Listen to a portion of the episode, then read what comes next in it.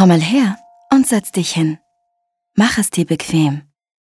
Es ist wieder Zeit für deine Creme und für deine Massage. Öffne deine Ohren und auch dein Herz. Wenn du willst, kannst du deine Augen zumachen. Ich erzähle dir jetzt eine Geschichte. Meine Geschichte. Hallo nochmal. Wie geht es dir? Ich habe dir doch gestern von Upsi erzählt. Dem Armen ist es heute gar nicht gut gegangen. Als ich von der Schule nach Hause kam, sah er richtig traurig aus. Er hat kein Wort gesagt und war ganz ernst. Mama sagt, er spricht nie und lacht nie. Aber das stimmt nicht. Ich glaube, mein Kuscheltier ist verzaubert.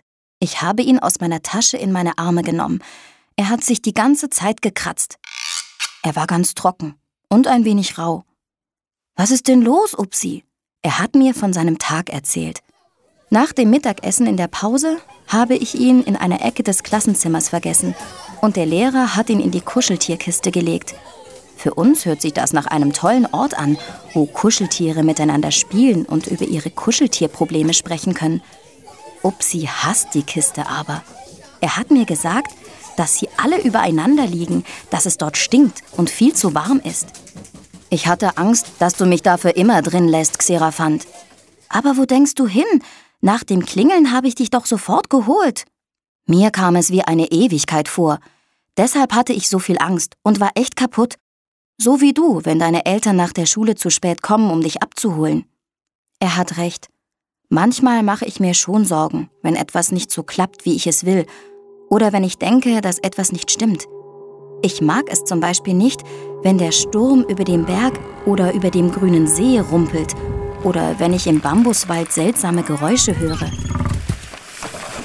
Tut mir leid, Upsi, das verstehe ich. Als wir heimkamen, hat sich Upsi ständig überall gekratzt. Er war total rot und sah echt sauer aus. Ich habe versucht, ihn abzulenken. Zuerst haben wir miteinander gespielt, haben uns Witze erzählt und uns verkleidet. Das hat aber nicht funktioniert. Upsi war immer noch schlecht drauf. Dann hatte ich eine tolle Idee.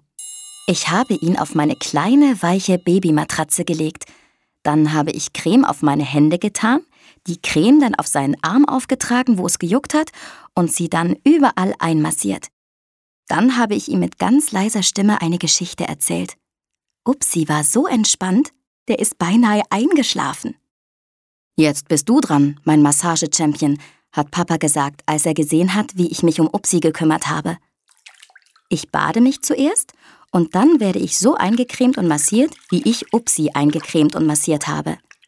Jetzt kann ich die ganzen Bewegungen auswendig. Und ich mag das sehr. Außerdem glaube ich, dass es richtig gut funktioniert.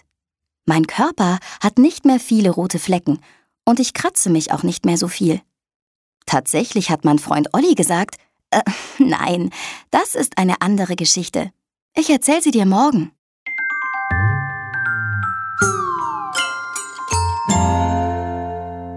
Hey, kennst du diese Musik? Das ist unsere Kuschelmusik. Drei kleine Noten, die flüstern. Na, fühlst du dich jetzt besser? Wir sehen uns morgen für eine weitere Massage und eine andere Geschichte.